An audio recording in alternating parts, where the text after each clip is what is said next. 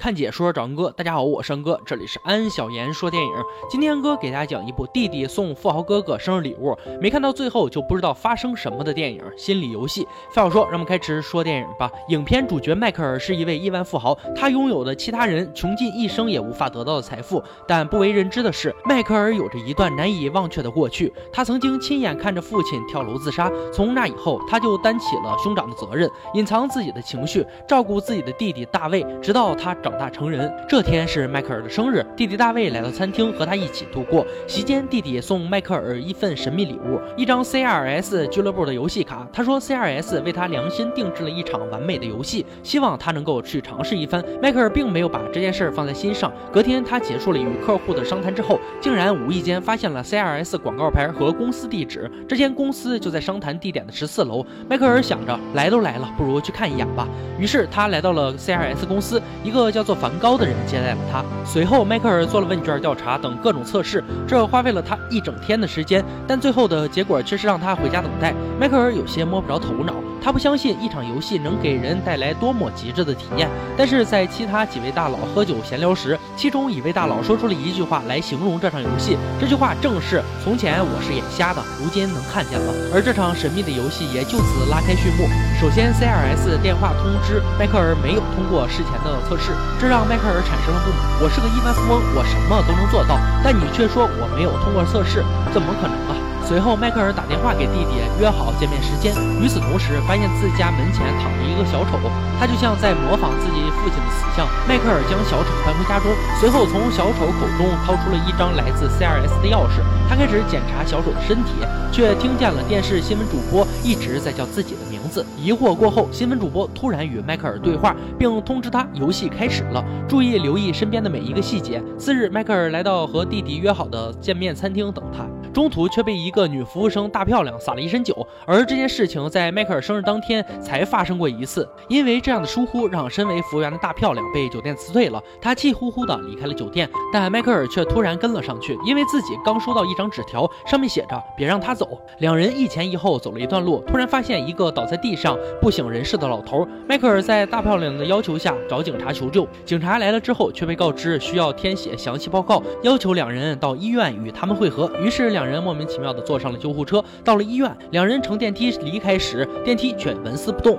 迈克尔灵机一动，掏出了 CRS 钥匙，启动了电梯。这是他第一次利用工具开启线索。然而，转眼间电梯就出现了故障，两人被关在了里面。而就在他们费尽心思逃出电梯之后，却发现眼前就是 CRS 公司。同时，他们触发了警报，只好慌忙逃跑。经历了这一次的大漂亮，跟随着迈克尔回到了他家，在迈克尔家洗了个澡就离开了。离开之前，大漂亮对迈克尔坦白。自己其实是受人之托才会往他身上泼饮料的。次日清晨，迈克尔被告知自己有物品遗漏在一家酒店，可赶到酒店后才发现那个房间一片狼藉。他在处理一些危险物品的时候，发现了一个奇怪的把手和一张照片，而照片上的红色胸罩他再熟悉不过，因为前一晚他就目睹大漂亮穿过这件红色胸罩离开酒店之后，迈克尔发现有车跟踪自己，于是机智地拦下了跟踪者。并夺走了他手里的枪。迈克尔想要搞垮 CRS，但突然间找不到任何来自这间公司留下的痕迹。疲惫的迈克尔回到家中，才发现连自己的家里都被人用涂料搞得乱七八糟。他正想报警，却突然察觉到弟弟也在这里。弟弟神神秘秘的要和迈克尔一起开车走人，CRS 计划把他逼得憔悴万分。两人商量着怎么对付 CRS，但就在此时，弟弟大卫无意间发现了迈克尔的后备箱有一堆 CRS 的钥匙，两人之间的信任瞬间破灭。而争吵途中，迈克尔也了解到了大卫的真实想法，他认为迈克尔一直都讨厌自己，并表达了大卫认为哥哥有多么不近人情。大卫愤然离去，迈克尔也打了个车想要回家，可突然发现这个司机也是 CRS 的人，司机把车开了一段。路就跳车了，而迈克尔连车带人摔进了河里。此时他突然想起了那奇怪的把手，于是用它拧开了车窗，成功脱险。心烦意乱的迈克尔查到了大漂亮地址，带着照片前来质问，却遭到了袭击。两人开车逃跑，大漂亮才透露 CRS 的手段，并告诉迈克尔，由于之前的体检和测试，CRS 已经猜出了他的银行密码。情急之下，迈克尔打电话给银行，并稀里糊涂的相信了语音系统，大声的说出了自己的密码。这下大漂亮得手了。其实 CRS 根本就不知道密码，大漂亮也根本没有叛变，他们只是要引导迈克尔在危机情况下失去思考，从而说出密码。大漂亮给迈克尔下了蒙汗药，而迈克尔醒来之后已经身首异处。随后，迈克尔通过各种手段回到了美国，在家里找到了曾经的私房钱和藏起来的手枪。他要通过行动找出 CRS 幕后主使。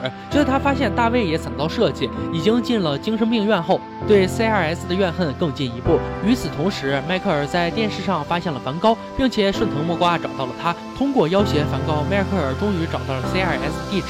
当然，大漂亮就在那里。他劫持了大漂亮，来到了天台，锁上了门，并用枪威胁他说出幕后主使的身份。情急之下，大漂亮说出这一切其实都是假的，这其实是大卫送给他的生日礼物。所有他经历的事情其实只是一场游戏。与此同时，有人想打开天台的门，迈克尔非常警惕，认为门后都是 CRS 的人。可大漂亮却说，门后其实就是他的弟弟大卫。在经历了一系列虚虚实实的事情之后，迈克尔已经不再相信任何鬼话。因此，就在门打开的一瞬间，迈克尔开枪了。可他开枪打中的那个不是别人，正是弟弟大卫。原来大漂亮说的都是真的，父亲自杀的阴影，加上迈克尔亲手杀死自己的弟弟，他瞬间崩溃了。一个亿万富翁几乎拥有了一切，却没有感情，不懂得什么是真正的爱。但在失去弟弟那一刻，他懂了，他明白了自己已经失去了一切。接受不了事实的迈克尔选择了和父亲一样的结局，从楼上跳了下去。迈克尔的身体不断坠落，他张开双臂准备好迎接死亡，但在最后还是摔在一个巨大的垫子上。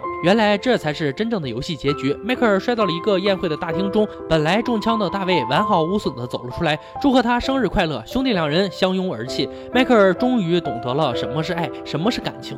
最终，兄弟两人一起支付了 CRS 的巨额账单，而迈克尔也成功得到了与大漂亮约会的机会。故事到这里就结束了。影片中说：“从前我是眼瞎的，如今能看见了。”其实，从前的迈克尔沉浸在父亲自杀的阴影之中，却没有发现身边其实有许多爱他的人。而通过 CRS 设计的这场游戏，他。得到了弟弟的解救和帮助，终于理解了什么是爱。心理游戏是一部非常优秀的悬疑电影，它高超的悬念设计手法就表现在 CRS 制造的一真一假的世界经历。大漂亮是个双面角色，我们看不出她的真假性，那是因为她是编剧用来实施障眼法的最佳工具。大漂亮每一次出现都是为了悄无声息的悬念铺垫，而就在最终悬念揭晓的那一刻，给予了观众一种意料之外的观影体验。你不知道大漂亮究竟是好是坏，不知道迈克尔经历的那一切究竟是真是假，那么你就会更容易沉浸在一个表象的结局之中，然后再被反转结局意外的惊喜击中，从而赞叹不已。因此，我们可以说这部电影最佳出彩的部分就体现在编剧的深厚功力上面了。虽然我们到最后都不知道 CRS 幕后主使到底是谁，但他早已不重要了。如果有一天你也有能力参加 CRS 游戏，你是否乐意参加？好了，今天解说就到这里吧。喜欢哥解说，别忘了关注我哦。欢迎大家订阅我的频道，每天都有精彩视频解说更新。今天说到这吧，我们下期再见。